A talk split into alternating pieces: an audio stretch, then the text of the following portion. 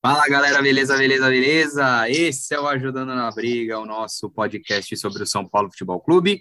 Eu sou Gabriel Casac e estou aqui mais uma vez com os meus parceiros de bancada virtual para falar mais um pouco de São Paulo Futebol Clube, ora bolas. Vamos passar a limpo o que rolou em São Paulo 2, Manaus 0, São Paulo 2, Botafogo 1, São Paulo na terceira fase da Copa do Brasil, São Paulo nas quartas de final do Campeonato Paulista. Eu começo sempre, como manda o protocolo, Renato Nunes, Renatinho, meu patrão. Renatinho, pipocou essa semana Tietê e Luano Santos, uma troca, um escambo. Estamos vivendo quase como é, os primórdios do capitalismo, né? Estamos começando a base de trocas. E, bom, eu imagino que. Eu não quero falar do Luan, que aqui eu acho que nós somos unânimes, e se não for unânimes, eu vou impor a minha opinião e dizer que o Luan é negociável. Eu quero saber, na sua opinião, se você bateria rolo no Tietê e por quem ou quanto. Um abraço. Fala, Gabriel. Fala, Victor. Mais um ajudando na briga.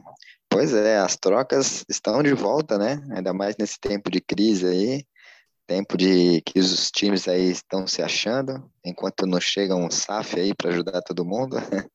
Mas, é, pois é, né? Inclusive essa troca aí sobre o Tietê, né? O Santos quer o Tietê e pode enviar algum jogador aí para o São Paulo. Seria bem interessante. Eu acho que é. Eu já deixo sempre clara a minha opinião. Acho que desde quando o Tietchan estava no São Paulo, quando ele saiu do São Paulo, quando ele foi jogar no Atlético Mineiro e agora ele pode estar tá voltando, não dá. O Tietchan no São Paulo não dá, não serve. É um jogador mole, é um jogador meu, parece que está sempre cansado. Eu sei que ele tem é, é, alguns lampejos aí durante alguns jogos, mas é muito pouco. E uma troca com o Santos seria magnífico, né? É, não sei qual o jogador que o Santos envolveria no caso, né? O Santos queria o Luan e o Tietchan, mas o Luan, como, gente, como você falou aí, é inviável. Mas o Tietchan é agora, né? Se tivesse uma baixa assinada de torcedores, eu acho que eu, eu seria o primeiro a assinar. E o Tietchan já estaria agora já na Praia de Santos, na Vila Belmiro, é, assinando com o clube. Mas é, seria uma boa opção, sim. E vamos lembrar que o São Paulo e Santos têm um histórico bom de troca, né? Ou não? Vou deixar essa pergunta aí para vocês também. A última, se não me engano, foi Raniel e Vitor Bueno. Eu acho que foi um 6 por meia dúzia, hein? Vamos aí para mais um ajudando na briga. Antes, olha, o, o, e, e, e, quem jogador do Santos você pegaria nessa, nessa troca aí? Ah, com certeza o Marcos Guilherme. Eu acho que é um nome que já, já, já passou pelo São Paulo. O, o Rogério Ceni precisa de um velocista. É um São Paulino, né? Não é um grande jogador, mas imagina, trocar pelo Tietchan e o Marcos Guilherme, a volta do Marcos Guilherme seria uma coisa muito interessante para o torcedor do São Paulo. Vitor Gabriel Augusto, que está fumando aquele que deixou o Eduardo Ratinho, né? Fumando aquele que fez o São Paulo trocar Arouca por Rodrigo Souto, para lembrar outra troca infame. Da, se Raniel por Vitor Bueno, a gente pode dizer que ficou meio que elas por elas. É, olha, aliás, o Raniel, acho que o único gol que ele fez com a camisa do São Paulo foi justamente o gol contra né, o Santos, né? Foi aquela vitória por 3 a 2 dois gols do Pato, o segundo gol do Santos foi um gol do Raniel contra. É, Vitor, você bateria rolo no Tietê? Sim, não? Bateria um rolo por quem? E lembrando que é um cigarro normal, tá? Não, que dizemos nós drogas. Hashtag David Neres é bom, hashtag drogas é ruim. Isso aí, concordo com a hashtag sobre sobre as trocas entre São Paulo Gostou e do plural, né? Drogas é ruim. Gostou, né? É coisa, coisa, como todo bom paulistano, né? A gente faz essas coisas. Mas de qualquer jeito, é...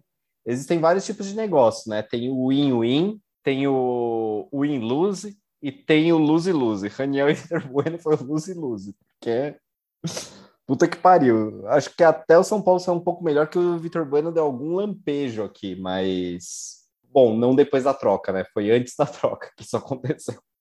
Então foi o lose-lose completo. É... Depois, Luan, sim, Luan é... Luan é por dois motivos inegociável. Um, pelo momento do São Paulo, é uma posição que a gente ainda tem carência, e aí você vai dar talvez o melhor jogador da posição, da posição mais confiável, com certeza. é, em troca de alguém que não vai ter o mesmo nível, porque o Santos não tem um jogador do nível do Luan hoje para trocar com a gente. Então, então seria um péssimo negócio qualquer coisa envol, envolvendo o Luan. Agora, Tietê, eu discordo do Renato, não acho mau jogador, eu acho que é sim um jogador meio sem sangue, assim, que não é o tipo de jogador que mais me agrada mas eu acho que o Tietchan tem mais predicados positivos do que negativos. E com certeza é um jogador que vai ajudar muito o meio de campo do Santos, mas na minha opinião, se for uma troca no 1 a 1, Marcos Guilherme por Tietchan, não é uma troca boa para São Paulo, cara. Eu acho que o Santos vai sair ganhando, vai sair ganhando nessa troca. Sobre quem eu traria do Santos, cara, eu vejo assim, sem mandar o Luan, dá para a gente pegar dois jogadores do Santos. Marcos Guilherme, sim, um jogador que aceitaria de braços abertos de São Paulo. Acho que é um jogador que não deveria ter saído. Pode não ser um craque, mas é um jogador com boas características para compor elenco. E como segunda opção, cara, eu acho que o Santos tem dois jogadores interessantes. O melhor deles é o zagueiro Kaique, que eu queria, só que hum, jamais vai vir. É, é talvez o jogador mais caro do Santos hoje em dia, que tem mais potencial de venda. Então eu fico pensando, tem um zagueiro uruguaio lá, Velasquez. Eu acho bom zagueiro, é uma posição que o São Paulo tá, tá, meio, tá meio carente. Não é melhor que os nossos zagueiros, mas eu acho que seria uma boa opção de banco. Ou, considerando que a gente ainda tá curto de primeiro volante, na minha opinião, eu aceitaria aquele tal de Jobson, cara. É um volante de contenção, um passe ok. Eu acho que para compor elenco não faria mal nenhum. É o tipo do reserva honesto. O problema do eu... é que o Santos só tem reserva é honesto no elenco deles, né? Até porque, né? Imagina a gente falar aqui que um jogador é desonesto, né? Porra, aí é... tem é... implicações criminais. Não, não foi Mas isso eu... que eu quis dizer. Aquele reserva que você pode confiar, sabe? Aquele cara que não vai ganhar um jogo para você, mas também não, não vai fazer cagada toda vez que entrar. Aquele cara você ter ali no elenco, nunca vai ser titular. E ok, ele fica lá compondo elenco e tá bom. Sinceramente, eu acho que o São Paulo tem, bom, evidentemente, o Rafinha soberano da, da lateral direita, acho que ele não tem um, um reserva à altura. E ali tem os Igor Vinícius da vida, né? Tem o Igor Vinícius, aí agora apareceu o Moreira, o Natan estreou relativamente bem contra o Botafogo, mas não deixa de ser um reserva pouco confiável. Nesse contexto, eu acho que uma conversa com o Tietchan para ele ser reintegrado ao elenco e, e oferecendo para ele ali uma, uma vaga no setor direito, ele foi, foi lateral direito ali quando apareceu no Audax do, do Diniz, 2000 e 2014, 2016, enfim, por ali. E 2015, acho que essa acho. conversa, essa conversa tem que ser no mínimo considerada, eu acho. Agora, mas tá, não tem clima, não quero, a torcida pega no pé, vai encher o saco, o salário é caro. Tá, então vamos negociar, vamos negociar. É, concordo que eu acho que você precisa analisar o elenco do Santos e ver quem eles têm lá disponível. Eles não vão entregar algum moleque que esteja de fato sendo efetivamente usado. E nem nenhum ativo muito jovem, que eles acreditam no poder de, é, de venda ou de projeção desse jogador. Então, aqui eu estou falando de uh, Ângelo, é, Marcos Leonardo e, esses moleques que estão mais, mais em evidência no, no Santos sobra realmente esses nomes que o, que o Vitor comentou, e eu sou uma viúva confessa do, do Marcos Guilherme. Ele é um jogador limitado, e o que eu mais gosto nele é que ele tem plena ciência da limitação dele. Ele é um cara rápido, ele não é um senhor uh, uh, muito habilidoso, ele não é um exímio finalizador, mas ele faz seus golzinhos, ele cria suas jogadas, ele recompõe bem, ele aparece para tabelar, e teve uma participação muito de muita personalidade em 2017 naquele time que não caiu. Né? Ele fez aquela, a, aquela estreia esplendorosa naquele 4 a 3 com o Botafogo no Engenhão, o gol do Hernanes, ele entrou, fez dois gols. Uh, salvo engano, no, no clássico com o Santos também é, fez gol ou deu passe uh, num 2 a 1 também era reta final de campeonato, São Paulo precisando da vitória, enfim, o Cueva matou a pau naquele jogo também. Enfim, acho o Marcos Guilherme um jogador que pode ser o tal pontinha que o, o CN precisa. É, é aquilo, como você falou, Vitor, é, é, o cara tem as características eventualmente o elenco pode precisar. É, dito tudo isso, vamos mais para... pronto também, né? Que a gente tem alguns jogadores rápidos, só que muito jovens, muito inconstantes ainda, e não dá para você botar a responsabilidade de, de garoto da base. Por exemplo, tem um garoto da base aí, o Pablo Maia, que tá matando a pau agora.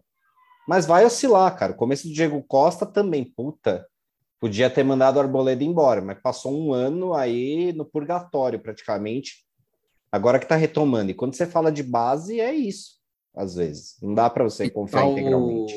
E do tal Pontinha tem o. Bom, o Caio fez lá a estreia e não teve mais chances.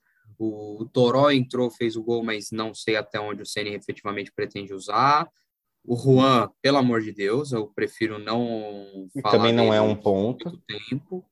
Não é um ponta. O Vitinho teve, parece que subiu, mas não vai renovar, então está encostado até acabar o contrato, enfim.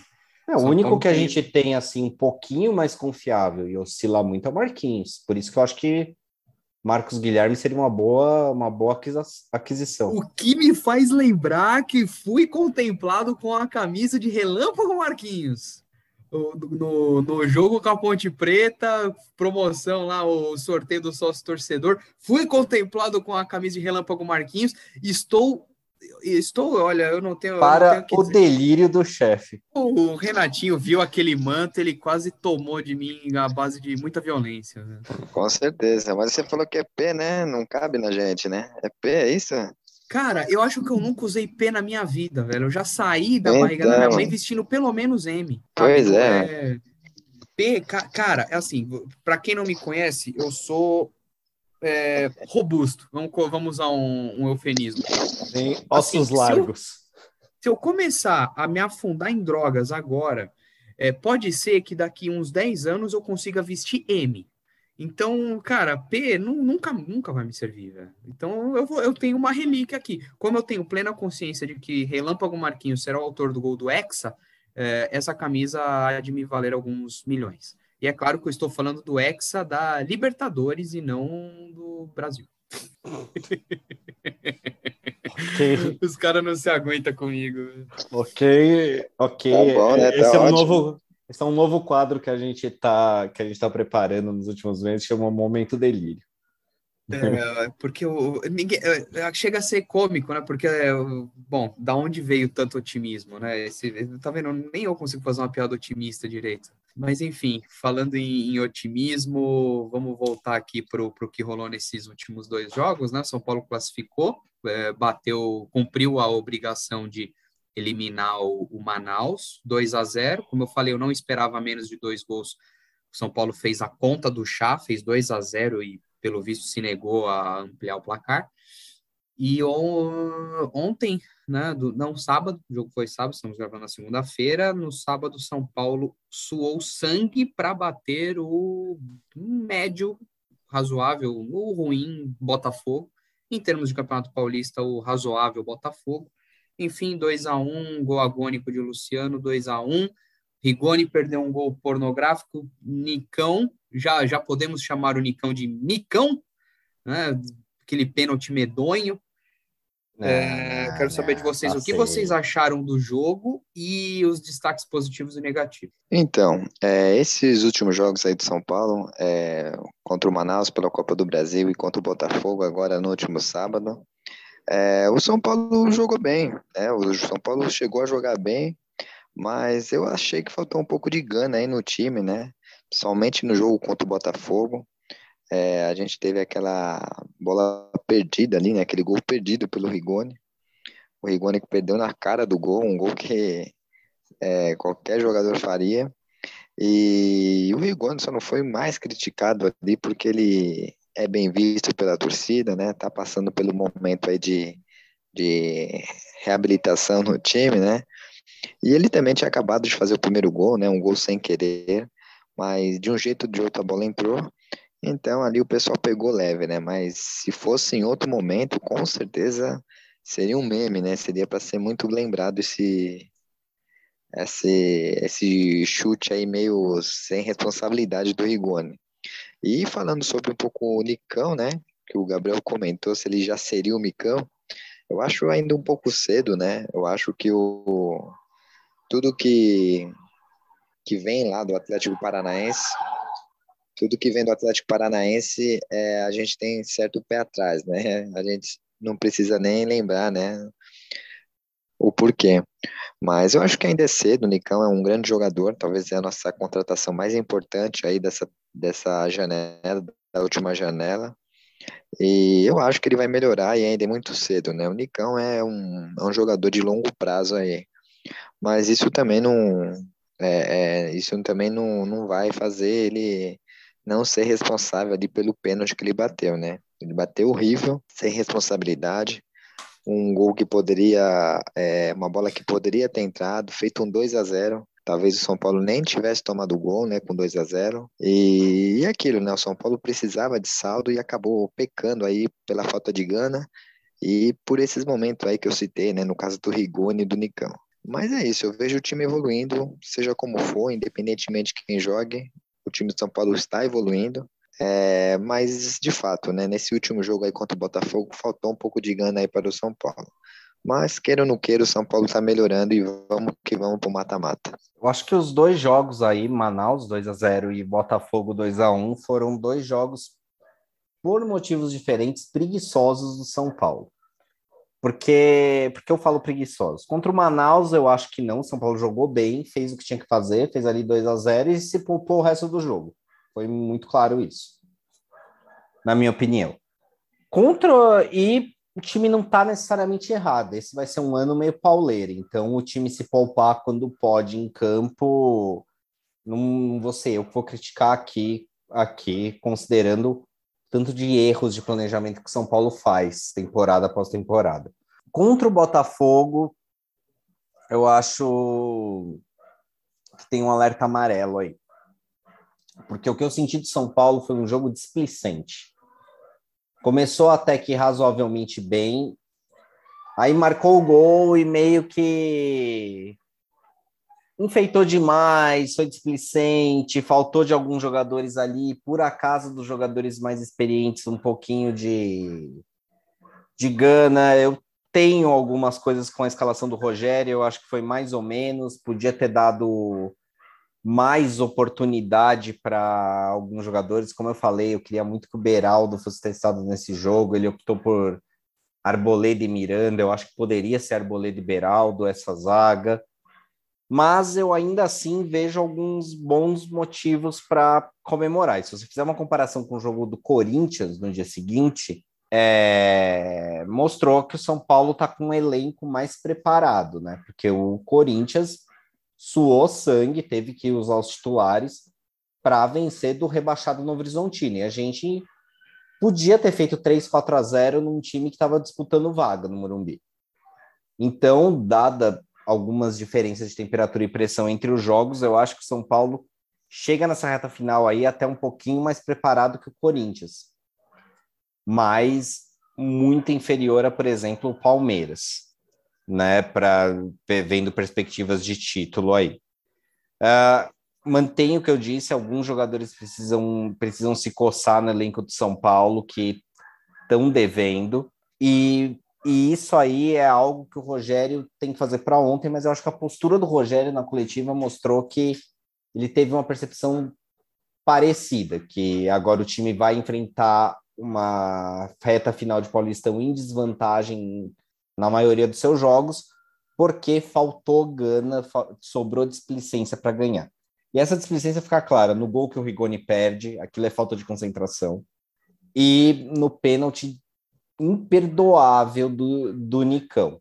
Se o Nicão já virou Nicão, mano, acho que não, acho que tá muito cedo, mas assim, ele precisa entender onde está e a camisa que ele está usando. Eu era contra darem a 10 pro Nicão. Nicão não era 10 no Atlético Paranaense. E o cara chegar aqui, primeira temporada, e ter a 10 do São Paulo, cara, 10 do São Paulo é uma das, camis das camisas mais pesadas do Brasil. Então, eu acho que é um peso que ele não precisava e eu acho que é um peso que ele não está conseguindo lidar. Mas tomara que mais em forma, um pouco mais entendendo que ele é, ele precisa ser no São Paulo que ele foi a carreira inteira um jogador mais operário e não um craque do time. Eu ainda vejo esperança que o Nicão vá dar bons frutos aqui. Olha, acho que sobre o Nicão, o problema é que ele veio como a grande contratação e até agora ele entregou muito pouco, quase nada. Né? Concordo que é começo de temporada, time novo, ele está se condicionando. No Atlético ele tinha, é, ele usava todo o, o, o período estadual para se condicionar, para se preparar para o Atlético Paranaense usa o sub-20, sub-23, enfim, no, no, estadual e guarda o seu time principal para o resto do ano. Uh, pode ser que em muito tempo o Nicão não disputa um estadual como desde o início, assim, né? Mas a verdade é que o futebol dele tá muito pouco, quase nada, certo? E ele tem que ser cobrado como o cara que veio e a ele foi entregue a 10. E o, o o Rigoni perdeu sem comentários, eu fiquei imaginando o Pablo perdendo aquele gol, o, o não, não linchamento precisa, que seria. Não precisa imaginar, sabe? o Pablo perdeu uns gols parecidos. Rigoni já tem que começar a ser cobrado com um pouco mais de, de veemência, porque ano passado ele foi o grande termômetro do time. Então, se ele está.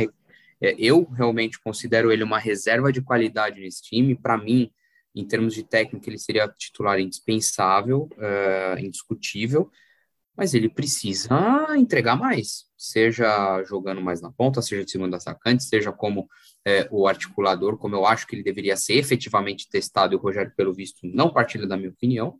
Uh, mas, enfim, o, e rapidinho, destaques positivos e negativos. Bom, a gente já, já bateu no, no gol perdido do, do Rigoni no, e no Nicão, mais algum negativo, mas aí ao, e os destaques positivos.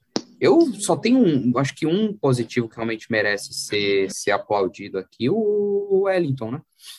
Wellington fez um grande jogo contra o, contra o Botafogo, é, fez um, já tinha feito um bom majestoso, quando, quando o Rogério colocou ele numa fogueira desgraçada, né? Vamos combinar, porque ele não tinha, não vinha sendo usado.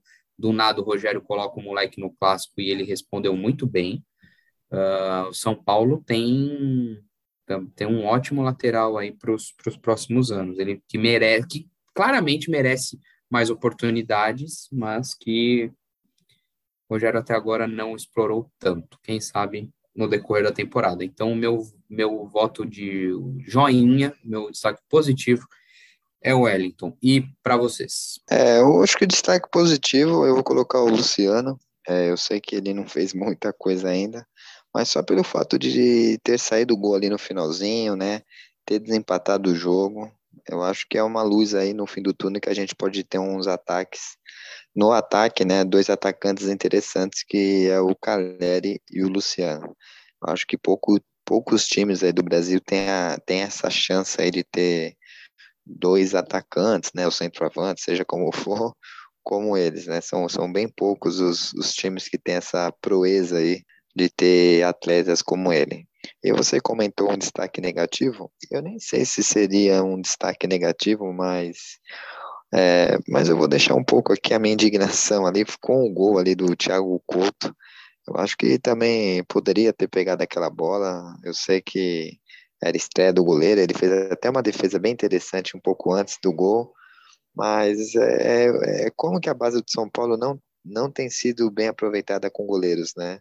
Eu sei que é muito cedo, eu sei que é muito recente, mas sei lá, né? Eu acho que o, a base do São Paulo ainda, em relação a goleiro, é, vem descendo a, a, desejar faz um tempo já e seria interessante aí a gente poder ver mais esses goleiros a, atuando aí para ter uma opinião mais formada.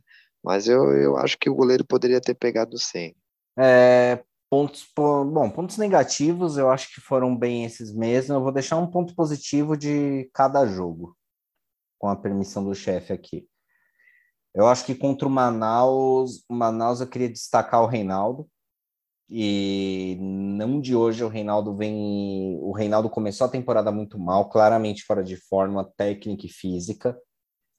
Mas eu acho que o rodízio do Rogério, do Rogério aí tá, tá dando certo. Eu acho que contra o Manaus o Reinaldo foi muito bem, inclusive foi bem na defesa, tá bom? O Manaus não tem um ataque poderoso para preocupar o Reinaldo, mas Vejo o Reinaldo mais atento na marcação e agora voltando a atacar bem, voltando a construir bem o jogo também indo por dentro. Contra o Botafogo, cara, eu queria destacar o Moreira. Duas boas partidas como lateral, como lateral aí, o suficiente para colocar ali uma sombra para cima do Igor Vinícius, pelo menos, tá bom que não é muito difícil botar uma sombra no Igor Vinícius. E contra o Botafogo, uma boa partida como primeiro volante. Ou, ou seja, o Rogério aí achando algumas soluções inesperadas usando a base mas novamente nem, nem, nenhuma coisa assim, nossa, que destaque positivo. Mas acho que ao pouco aí o time vai pegando uma ideia de jogo, vai evoluindo. E meu, o que dá para esperar de Campeonato Paulista é isso: o time criar uma ideia e estar tá suficientemente pronto para encarar o brasileiro. São Bernardo amanhã, 20 e 30. Vamos, vamos passar o carro ou vamos sofrer? Pelo que o São Paulo mostrou aí nos últimos jogos do Paulista, a tendência é sofrer, né? Porque é um jogo mata-mata. Eu sei que vai ser no Morumbi, eu sei que o São Paulo melhorou, mas quando eu digo que o São Paulo deu uma melhorada aí, que o São Paulo tem usado bem o rodízio, não significa que o São Paulo é um time grande, é um grande time na criação, né? O São Paulo ainda vem de, deixando a desejar nisso. E se a gente parar para pensar em como que o São Paulo jogou o Paulistão aí e como o São Bernardo é, vai vir para campo, com certeza é, vai ser um jogo difícil. Mas eu acho que o São Paulo passa, o São Paulo vai se classificar, mas vai ser um jogo difícil. Eu acho que vai. Acho que vai ser um jogo medianamente difícil, viu? Eu acho que São Paulo já não é já não é mais um time que não sabe o que fazer totalmente com a bola, ainda tem dificuldades de criação e de finalização, mas já é um time que está um pouco mais estruturado para enfrentar retrancas, já tem uma ideia de jogo mais clara, uma ideia de construção ofensiva mais clara e por, e se tornou um time mais sólido na defesa também. Então eu acho que eu acho que contra o São Bernardo aí não vai ser um jogo tremendamente fácil, mas eu acho que é um jogo assim que o São Paulo tem plenas condições de passar sem susto, sem ser ameaçado. E aí sim, eu acho que a gente pode dizer que a temporada começou clássico na casa dos caras, isso se o Guarani não, não aprontar, né? Esperemos que o Guarani apronte. Mas é, aí sim eu acho que a temporada vai ter começado com um desafio bastante grande. Sem arboleda, inclusive. Paulo tem a obrigação cívica de classificar sem sustos amanhã. Obrigação cívica. Né? O São Paulo conseguiu se recuperar, fez um começou muito mal o Campeonato Paulista, se encontrou. O Rogério foi fazendo seus testes, foi rodando, já tem mais ou menos aí em mente quem usar e onde, tem as suas variações, enfim. Amanhã o São Paulo tem, tem que entrar e classificar de uma maneira segura, impositiva. E aí, para a semifinal, Uh, possivelmente um, um clássico com, com o Corinthians e a tendência é que o, o jogo seja lá, né? Acreditando que os dois grandes vão passar no tempo normal, a tendência é que o jogo seja lá. Nesse cenário, vocês têm aí dezão na carteira, carca fumo e casa tudo no São Paulo ou vai, vai, vai, no empatezinho, vai nos pênaltis, ou não, não aposta, acha que dá ruim? O que, que vocês acham? Eu vou antecipar aqui, eu vou antecipar. São Paulo nunca ganhou do Corinthians na arena. Chegou o momento, senhores. Chegou o momento. Se o São Paulo for para a semifinal e for lá, contra eles lá, é, o São Paulo vai classificar. Eu estou fazendo essa afirmação aqui. Printem essa, printem essa, printem essa, essa frase. Printem esse áudio, printem esse áudio. São Paulo vai classificar, podem me cobrar depois. Olha, é, pode falar. Eu, vixe, cortei, cor, cortei a palavra do chefe, tô ferrado. Espero que você acredite no São Paulo, hein? Olha, eu acredito no São Paulo, eu na verdade dizer que de todas as vezes que a gente, é, todas as vezes na última década, década perdida do São Paulo, que nós tivemos aí o Corinthians pela frente em um, em um confronto eliminatório, essa é a chance que a gente chega com mais condições de quebrar o tabu. É, a última talvez tinha sido com a Aguirre, depois de um, de um resultado, quando ainda eram dois jogos, depois de 1 a 0 no Murumbi com o com gol do Nenê, inclusive, uma boa partida do Trellis, quem diria. E a gente foi lá e tomou um gol, e tomou um gol de empate no último lance do jogo do Rodriguinho. E aí foi para os pênaltis e, de, e, deu errado para o São Paulo também por, por causa do arranque de balsa do Diego Souza no contra-ataque potencialmente letal que a gente teve pouquinho antes do jogo. Também teve a final em 2019 que passou raspando. Mas dessa vez, cara, eu vejo o São Paulo mais preparado que o Corinthians. O Corinthians assistiu o jogo no domingo. É, tá bom, o Corinthians entrou com o time reserva, mas teve que apelar para o time titular para vencer para vencer o Novo Horizontino e venceu de 1 a 0 num gol de escanteio de oportunismo do Roger Guedes. É, o Corinthians, mesmo os outros jogos, está tendo. É, o jogo contra a Ponte Preta foi uma exceção está tendo muita dificuldade para concatenar seus ataques, mesmo tendo tanta qualidade técnica no meio de campo. Não é um time exatamente seguro na defesa, tem problemas nas duas laterais, porque quando joga o Fábio Santos o problema é um, quando joga o Lucas Piton o problema é outro. Fagner pela direita não tem reserva e nunca foi um grande marcador. Tá bom que lá na Arena Corinthians, em geral, o Fagner tem liberdade para bater até na mãe e não pega nada, né? Então, então vamos esperar que ele vai conseguir marcar um pouco melhor com essa permissão que a arbitragem costuma dar. Mas eu acho que de todas as vezes que a gente foi encontrar, foi encontrar o Corinthians lá, nunca o São Paulo teve tantas chances assim de vencer. Eu não diria que o São Paulo é favorito, mas por incrível que pareça, concordarei com meu quase xará, Gabriel Kazak, dizendo que sim, esse é o momento. Vamos, vamos acabar com, com esse tabu aí do, do estádio de nós todos, afinal, né? Do Corinthians que não é. Concordo aí com vocês. Eu acho que o São Paulo já teve um time é, mais banana, no caso. Eu não vejo esse time se entregando fácil, né? Perdendo fácil do Corinthians. É, e eu acho que os dois times estão muito parecidos nesse sentido, né? Acho que eles têm algumas peças interessantes, é um momento de reestruturação, então com certeza vai ser um bom jogo. É, a gente fala muito do tabu, né? Que o São Paulo nunca, nunca conseguiu ganhar do Corinthians na arena. É, vamos pensar um pouco positivo dessa vez. É, ó, tem outro tabu aqui que a gente pode criar. O São Paulo, o Corinthians nunca ganhou do São Paulo com técnico português na arena. Pronto. É um tabu aí que acabei de criar agora. Quem sabe, né? Ele persiste aí, né? Tomara que sim. Mas e se não for, né? Uma vitória, né? Se a vitória ainda não chegar, um empate ali pode ser que, que, que chegue aí um a um, zero a zero. E o Jandrei aí se glorifica aí como o goleiro de São Paulo, assim como o Sidão também ganhou sua moral na eterna Copa Mickey lá na Florida Cup. Então tem muitas coisas aí que pode acontecer e aquilo, São Paulo já teve time pior, já teve um time ruim antigamente, aí uns tempos atrás, é, e hoje é um time mais cascudo, é um time com a molecada mais mais ligada, e eu não vejo o São Paulo no modo banana, é, sei lá, como estava lá nos anos é, 2015, 16 e 17, por aí vai.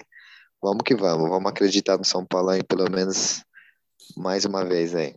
Cara, que, que rolê aleatório, né? São Paulo campeão da Florida Cup com Sidão pegando pênalti. Né? Dois pênaltis. É... Rapaz, eu, eu não lembro quem os pênaltis que ele bateu, que ele, que ele pegou. Você é até obrigado a procurar depois. É, eu não vou, não vou pesquisar agora e contar para a audiência, a audiência que procure também.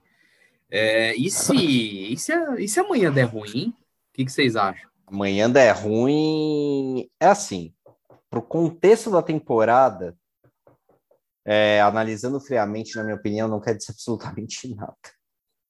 É um jogo que tudo deu errado. Às vezes o São Bernardo pode fazer o jogo da vida e não, mas é o que você disse. São Paulo tem uma obrigação cívica de passar sem sustos. Se acontecer isso, vai ser um vexame que vai acontecer. A gente vai entrar em todas as competições no resto do ano carregando um piano nas costas, um piano de cauda nas costas, porque a pressão vai, vai aumentar. Mas São Paulo passar amanhã, e aí perder apertado para o Corinthians na semifinal, eu quero dizer que isso a torcida precisa entender, não quer dizer absolutamente nada para o resto da temporada. Para a gente não ficar colocando uma pressão maior do que necessária no time. Agora, se der ruim contra o São Bernardo, vai ser quase inevitável uma pressão gigantesca em cima do Rogério e desses jogadores. Se der uma zebra e o São Bernardo ganhar, eu acho que o São Paulo vai ter um caminho da moral mais baixa, né? Vai ficar muito cabisbaixo, o time acho que vai sofrer muito. E por outro lado, vai ter um grande tempo aí de, de treinos aí, talvez o, aquilo que o Rogério Ceni também é, gosta, né, de treinar, ter tempo para o time. Mas isso não, não cabe ao São Paulo, não cabe para o torcedor. E o São Paulo tem que classificar, tem que chegar na semifinal. E eu diria até mais, pelo que o São Paulo está devendo de título aí, tem que passar pelo Corinthians, tem que passar pelo Palmeiras, ou seja, quem for na final, e ser mais uma vez campeão paulista. É isso que eu acho. São Paulo eliminado amanhã, é, periga não só essa pressão em cima do Rogério, mas a depender dos jogadores que forem escalados e, e inseridos no decorrer do jogo, rapaz, se de repente Nicão faz um mau jogo, se de repente, bom, é que o Luciano, querendo não, teve uma participação efetiva no, no título paulista no ano passado, ele tem crédito pela luta, mas é, se o Rigoni faz um jogo muito displicente de novo, a, o crédito dele se esgota se Jandrei, é, dependendo do, de como essa vitória do São Bernardo vem, Jandrei vem, é, é cheque, talvez cheque mate também. O, o Jandrei, a gente falou algumas vezes aqui, ele não foi testado ainda. Se na primeira que ele for testado, esse rapaz me entrega rapadura, ah. É, vai ser problemático. É, é, de, Reinaldo pode ser que entre na Berlinda, porque o, o Reinaldo ele tá numa, numa corda bamba com a torcida também. que Igor Gomes. É, o... Igor Gomes Igor jogar Gomes. mal esse e o São Bernardo Igor passar, Gomes. é um jogador que não tem mais condições de vestir a camisa do São Paulo. Outro. Era outro que eu ia comentar. Éder é, tá bom, na corda bamba, na minha opinião.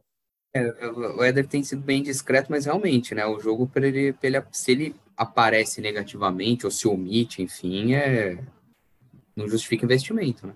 Então, o, o, eu me preocupo com ah, até o próprio Gabriel, né? o Gabriel Neves, dependendo de como for, tá se eventualmente. Tá machucado, Kazak. Tem contratura, ah. contratura, só vai jogar Brasileirão.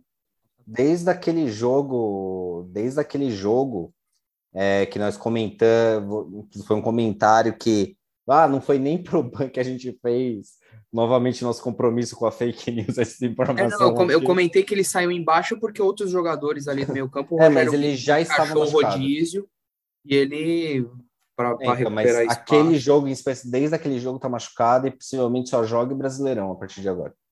Que nem o Gabriel Sara, possivelmente tem uma chance de estar tá, de estar tá relacionado para a semifinal, mas muito baixo. Como eu acho que impacto que isso pode ter para alguns jogadores que é, Patrick. Patrick é outro que se de repente ah, entra, não entra e. O Patrick, com o que mostrou até agora, é claramente um jogador que não está em condições de ser colocado num jogo a vera. Tem que aí usar esse tempo aí de reta final para se condicionar um pouquinho mais para estar tá pronto para o Brasileirão. Não é jogo para Tem que usar esse tempo aí para fazer uma lipo né?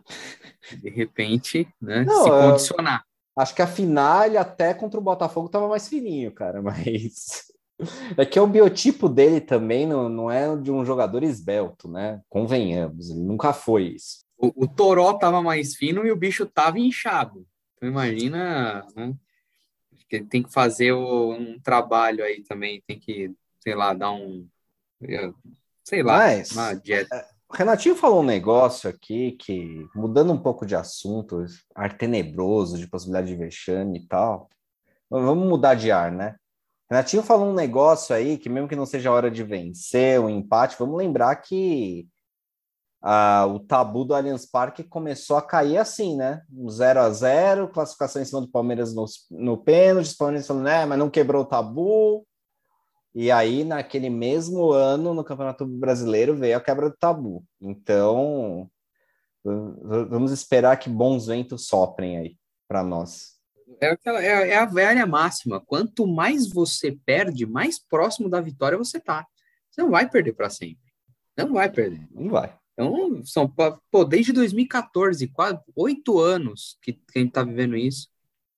Um, talvez oito, nove. O, o estádio é de 13, não, é de 14 mesmo, né? Enfim, nunca seja como de 14. O técnico português, né? Nunca o técnico foi português, né? Primeira tá vez. Vendo? Mas essa ainda, velho. Imagina, pô, seria louco. Saudades daquele tempo que a gente ganhava dos caras e demitia um técnico, né? Porra, todo clássico durante uns dois, três anos seguidos. Cara, acho que até o Tite caiu, caiu para nós certa caiu. vez. O Tite, caiu o Tite, caiu o Júnior, Geninho. Nossa, é Passarela. É, o Passarela caiu no Paquembu, naquele né? 5x1. Rapaz, mano. Que, que loucura, saudades de derrubar um técnico dos caras. Velho. Mas pior, cara, que dependendo de como for o jogo, quebrar.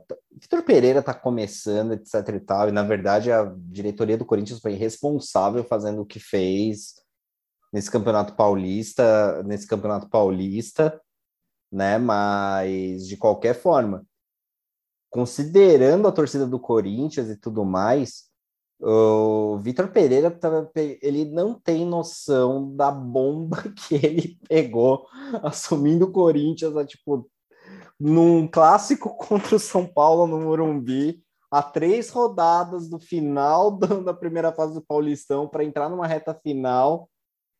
Se ele perder assim um 2 a 0 inapelável em casa para o São Paulo numa semifinal de Paulista eu acho que esse técnico, apesar de ser completamente injusto, vai começar o Brasileirão, mas numa pressão, num liquidificador que três, ele não tem noção. Três clássicos, três clássicos estado negativo, né? Perderam para São Paulo. Uh, eu não lembro se a vitória deles contra. Não, eles perderam para o Santos também, não perderam? Só que aí acho que o Verto Pereira não estava.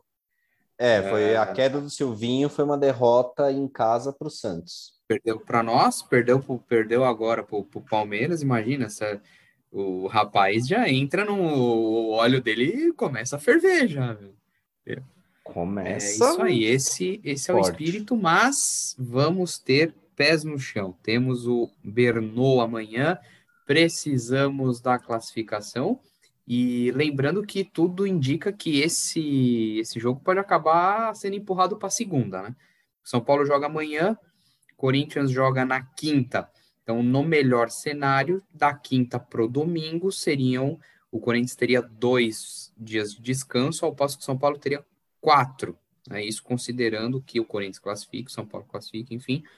É, dado o número de dias de descanso, talvez empurrem esse jogo para segunda-feira, até porque a tendência aqui, mais uma vez, é que o Palmeiras também se classifique que o Bragantino se classifique e o Palmeiras faça seu mando de campo em casa, sendo impraticável os três grandes é, conviverem harmoniosamente na cidade ao mesmo tempo. Então tem que se empurrar aí as torcidas para dias distintos, certo? Então é, mas gostaria de comentar aqui que se isso acontecer mesmo, o jogo foi empurrado para segunda por causa dos dias de descanso do Corinthians, vai ser a diretoria de São Paulo passando recibo de banana uma segunda vez seguida no campeonato. Cara, e... mas, mas aí vai entrar até a questão de segurança pública, porque o, eles não vão colocar. O Palmeiras vai jogar em casa, não vai ter como fazer um jogo no Allianz e um jogo no Morumbi no mesmo dia. Sim, mas, por exemplo, essa última rodada, o Corinthians teve uma vantagem absurda em cima da gente, porque entrou sabendo exatamente o que precisava fazer, fazer e nós dois disputávamos uma disputávamos a vaga direta, né? E a, a diretoria de São Paulo não falou nada. Coube ao Rogério, na entrevista coletiva depois do jogo, falar sobre isso. E isso era papel da diretoria falar fomos prejudicados. Então. Foi, e se complexo. for um joguinho de cartas marcadas? Porque numa dessa, cara, Na prática, vamos combinar que se eventualmente esse jogo, seja no domingo, seja na segunda, o São Paulo vai ter pelo menos um, dois dias a mais de, de preparação. Se o jogo for no domingo, São Paulo vai ter dois dias a mais. Ainda que seja na segunda, São Paulo vai ter também mais. Uh, continua com dias a mais de preparação. Então, acho que, apesar de jogar fora de casa, São Paulo vai compensar no descanso. Então, tá, você vai, você reclama do calendário, uma reclamação meio para inglês ver, né? Porque na prática o São Paulo, uh, claro, se esportivamente não é o cenário ideal, uh, esportivamente você tem aí o prejuízo com relação à, à tabela, algo nesse sentido.